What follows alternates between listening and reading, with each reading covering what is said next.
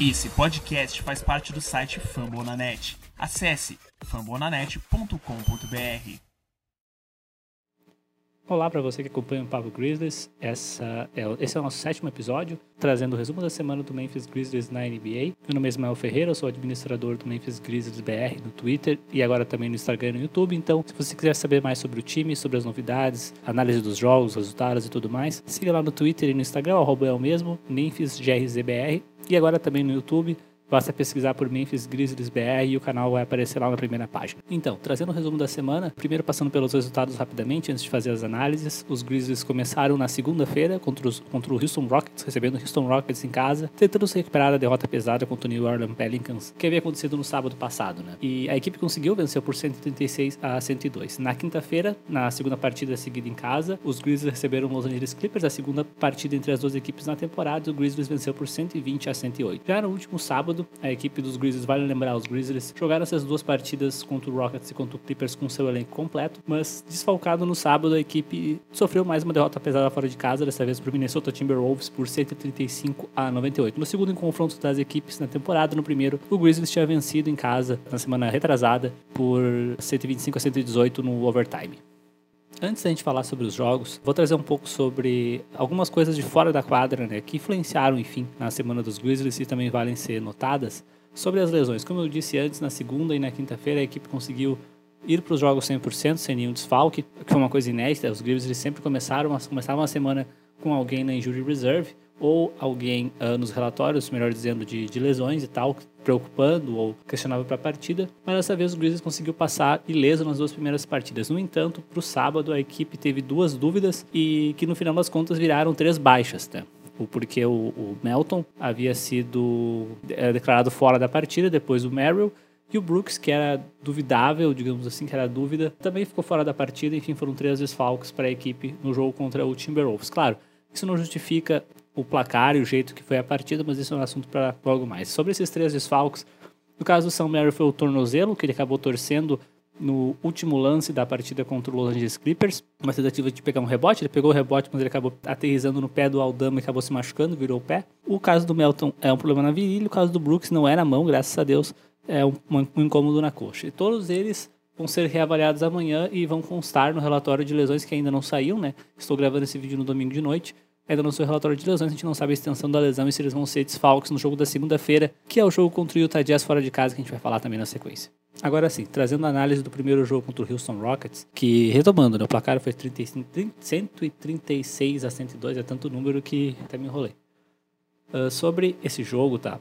Uh, claro, o Grizzlies fez sua parte, enfrentou uma equipe que está em processo de reconstrução, claro, processo de reconstrução, não está preocupado com as vitórias dessa temporada, e tem poucas vitórias na, na, temporada e tudo mais, talvez tenha, esteja sendo a pior equipe da, da conferência, mas a equipe do Grizzlies fez a sua parte, aplicou a maior uh, margem de vitória que os Rockets tiveram contra nessa temporada, então uh, foi um trabalho bem feito e alguns números chamam a atenção, que são números completamente fora da, do padrão que os Grizzlies vinham apresentando no campeonato até aqui, como 70 pontos do garrafão, que é acima da, da média do Grizzlies, que é a maior média da liga, 30 pontos de fast break, que também é um número acima do que o Grizzlies vem apresentando, e 33 pontos uh, a partir dos turnovers, que também é um número bem alto, tá?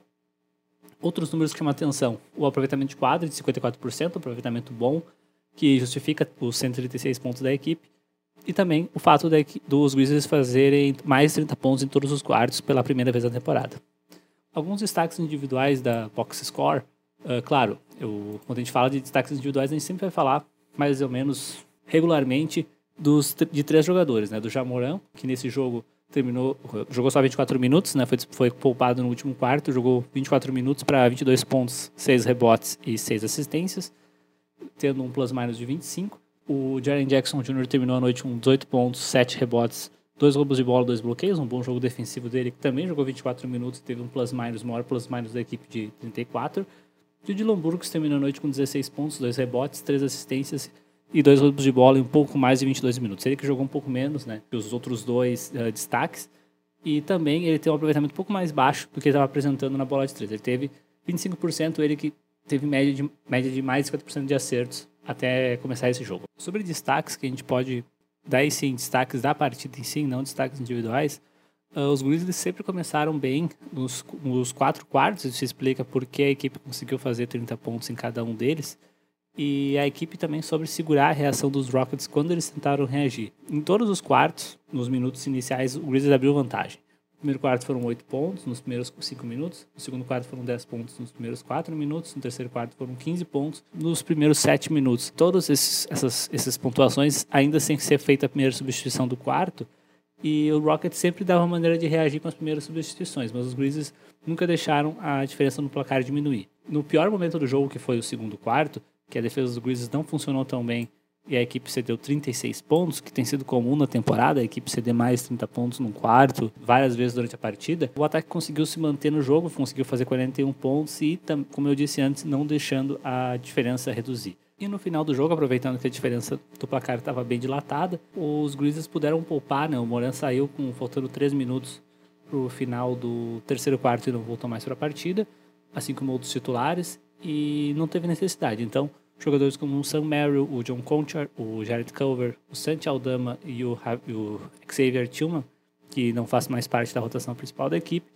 Todos eles tiveram chance de jogar no último quarto. Agora sobre o segundo jogo da semana, que foi a vitória de 120, 120 a 108 contra os Los Angeles Clippers na quinta-feira. Alguns destaques sobre essa partida. É, é claro, uma vitória importante e tudo mais. O Grizzlies fez sua parte, mas o Los Angeles Clippers veio desfalcado para Memphis. Aí, e eu acho que entre os desfalques, né, teve alguns jogadores do banco que também ficaram fora, mas a ausência do Nicolas Batum limitou bastante os Los Angeles Clippers que gostam de usar o Batum como 5 e partir para o small ball em, par, em, determinados momentos do jogo. Eles sem, sem o Batum eles ficaram restringidos essa possibilidade e jogaram mais tempo com o Ivan Zubac e com o Heiserstein como pivôs de, de fato. Né? Os Grizzlies souberam aproveitar bem o garrafão, sendo agressivos, como tem sido uma, uma constante na temporada. Foram 74 pontos no garrafão e 23 pontos no fast break. Foram os dois destaques assim que o sumário nos dá sobre a pontuação do Grizzlies na partida. O aproveitamento de arremesso de quadra de novo acima dos 54%, o que é um ótimo número para a equipe. Em destaques individuais, de novo,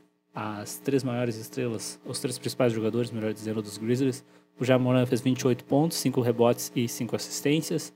Ele que teve 61% de aproveitamento nos arremessos de quadra, com 20 pontos feitos dentro do garrafão.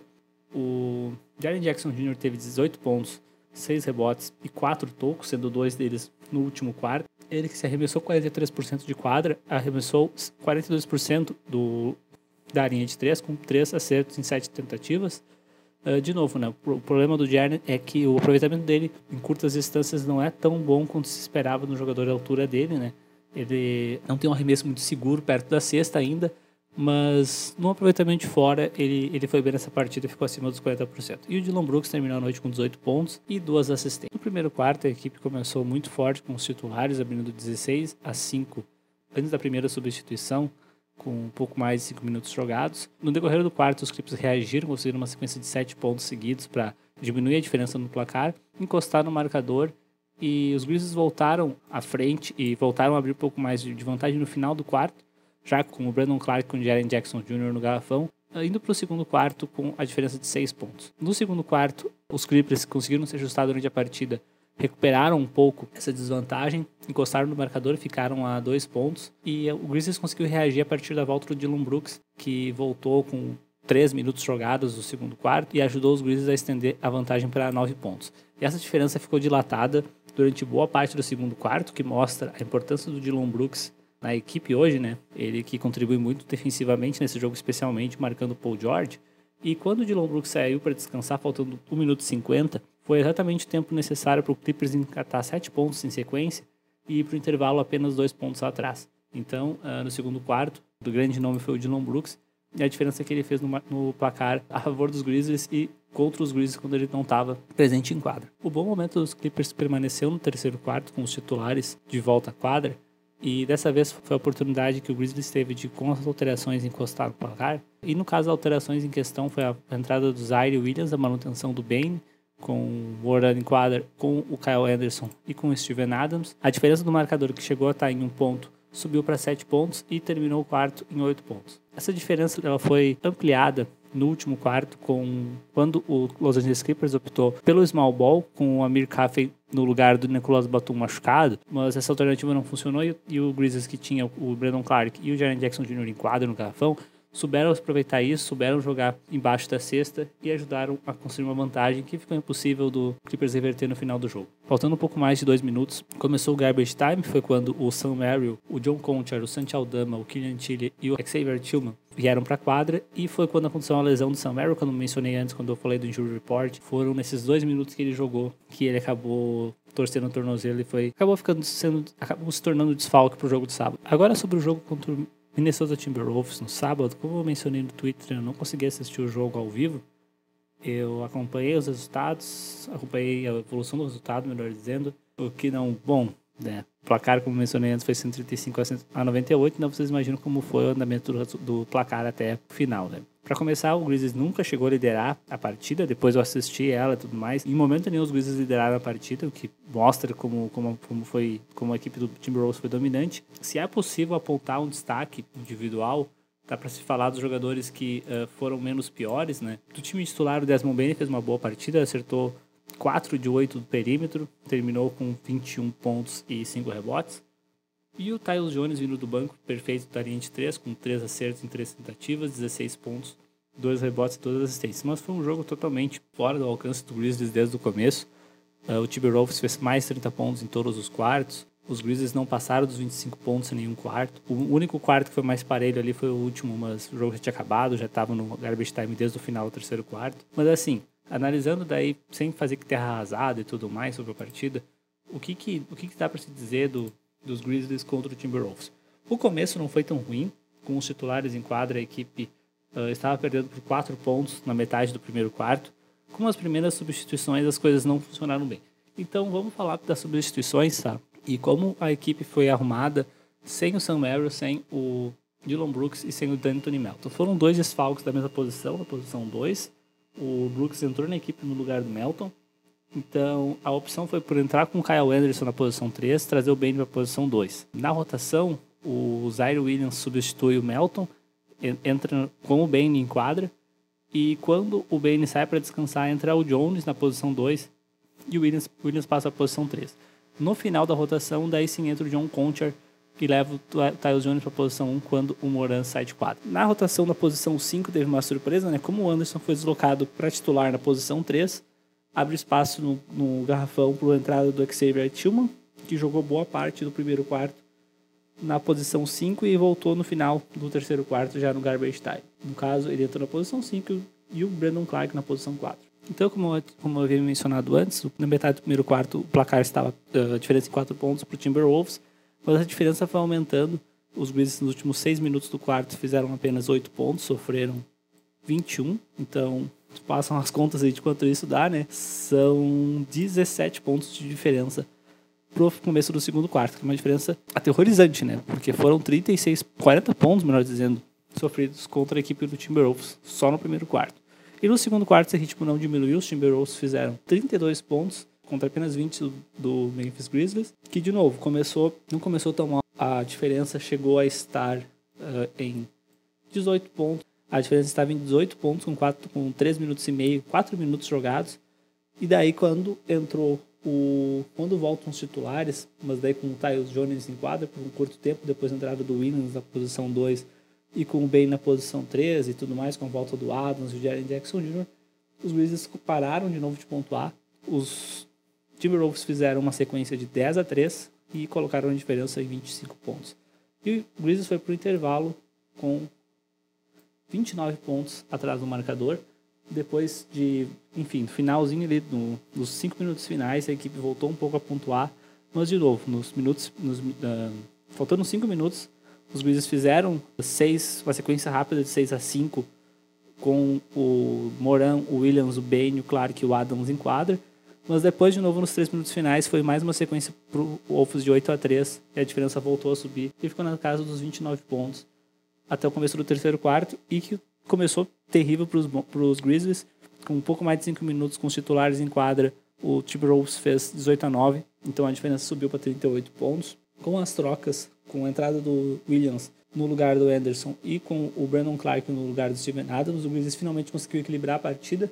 A diferença se manteve em 29 pontos, foi uma parcial de 12 a 12 em 4 minutos e meio.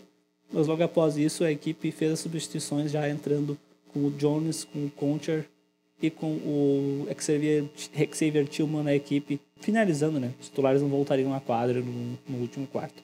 Então foi uma oportunidade aí de ver uh, por, um bom, por, por, bons minutos, né? O John Concher, por exemplo, que jogou o último quarto inteiro, o Derek Culver, que jogou sete minutos, o Santi Aldama, que jogou o último quarto inteiro, e o Tillman, que jogou por sete minutos do segundo tempo, mais o tempo que ele teve no primeiro, no primeiro tempo.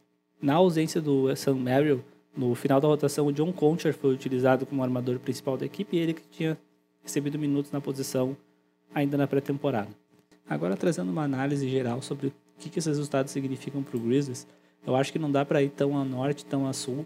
Eu acho que a partida contra o Rockets foi uma partida bem segura, ofensivamente pelo menos, com algumas dificuldades na defesa, assim, em partes do jogo, mas o Grizzlies segurou o jogo suficiente. Se o segundo quarto foi ruim defensivamente, o terceiro quarto foi muito bom, então teve um balanço, no, no, geral a nota foi boa defensiva contra o Rockets, o que explica também um pouco do placar. E se, se a gente não pode ser tão eufórico com a partida contra o Clippers, com uma vitória importante que foi contra uma equipe que está melhor ranqueada que os Grizzlies no Oeste, não dá para ser tão pessimista em relação ao jogo do Timberwolves. A equipe estava desfalcada, sim, mas os Grizzlies vêm apresentando dificuldades nesses jogos à noite, depois de uma sequência, depois de uma sequência difícil durante a semana. Nos finais de semana em geral, é a terceira vez que a equipe joga no sábado contra o Miami, contra o Pelicans e agora contra o Timberwolves foram três derrotas pesadas. Uh, mas, então esse, esse, essa partida ela tem vários fatores extra-campo, as lesões e tudo mais, que podem afetar. Talvez a lesão de dois jogadores da mesma posição tenha afetado mais do que seria uma lesão, de repente, de um outro jogador do banco que não tenha sido de Anthony Melton, outro, um outro desfalco de outra posição. Mas, enfim, a derrota foi feia igual, mas não dá para colocar tanto, tanta pressão assim nos Grizzlies e uma coisa que eu vi, uh, na verdade, um pouco antes de começar a gravar o episódio, sobre o, o net ratio, que seria a média de pontos menos pontos positivos, pontos feitos, pontos sofridos em, em média dos Grizzlies nos quatro quartos é negativo. Então é uma equipe que vence por diferenças pequenas.